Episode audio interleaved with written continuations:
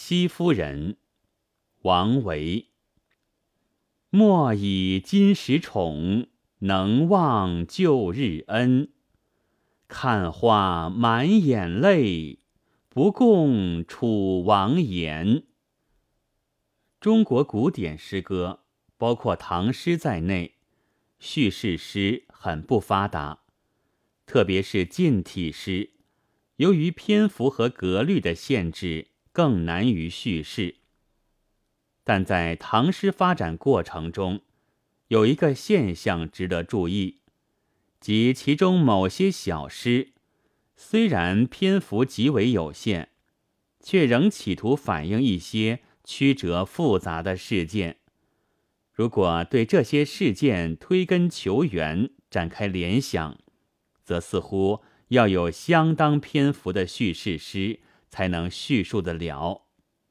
王维这首五绝就是这样。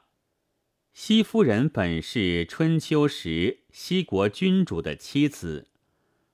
公元前六百八十年，楚王灭了西国，将她据为己有。她在楚宫里虽生了两个孩子，但默默无言，始终不和楚王说一句话。莫以今时宠。能忘旧日恩，说不要以为你今天的宠爱就能使我忘掉旧日的恩情，这像是西夫人内心的独白，又像是诗人有意要以这种弱小者的心声，去让那些强暴贪婪的统治者丧气。莫以能忘，构成一个否定的条件句。以新宠并不足以收买西夫人的心，反衬了旧恩的珍贵难忘，显示了淫威和富贵不能彻底征服弱小者的灵魂。看花满眼泪，不共楚王言。旧恩难忘，而新宠实际上是一种侮辱。西夫人在富丽华美的楚宫里。看着本来使人愉悦的花朵，却是满眼泪水。对追随在他身边的楚王，始终不共一言。看花满眼泪，跟后来杜甫“感时花溅泪”的写法差不多。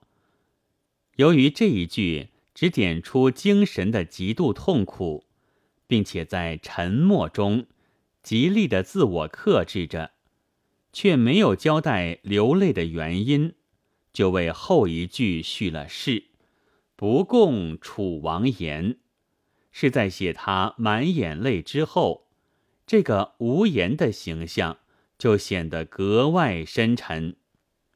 这沉默中包含着人格的污损，精神的创痛。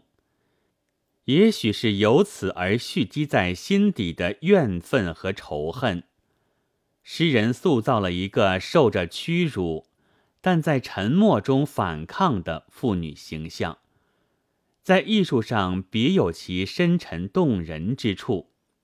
王维写这首诗，并不单纯是歌咏历史。唐孟起本事诗记载，宁王献贵盛。宠妓数十人，皆绝艺上色。宅所有卖饼者妻，鲜白明皙。王一见瞩目，后为其夫取之。宠惜余等，还遂因问之：“汝复议丙诗否？”默然不对。王召丙师使见之。其其注目，双泪垂颊，若不生情。时王座客十余人，皆当时文士，无不期意。王命赋诗，王又成为诗先成。云云。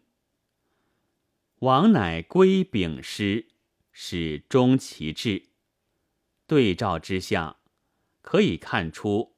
王维在短短的四句诗里，实际上概括了类似这样一些社会悲剧。它不是叙事诗，但却有很不平常的故事，甚至比一些平淡的叙事诗还要曲折和扣人心弦一些。这种带小说气的诗，有些类似折子戏，可以看作近体诗叙述故事的一种努力。限于篇幅，它不能有头有尾的叙述故事，但却抓住或虚构出人物和故事中最富有冲突性、最富有包蕴的一刹那。启发读者从一鳞半爪去想象全龙，这种在抒情诗中包含着故事、带着小说气的现象。清人纪云在评李商隐的诗时曾予以指出，但他的滥觞却可能很早了。王维的这首诗就领先了一百多年。只不过王维这类诗数量不能和李商隐相比，又写的比较浑成，浓厚的抒情气氛掩盖了小说气，因而前人较少从这方面加以注意。本文作者于树成，朗读：白云出岫。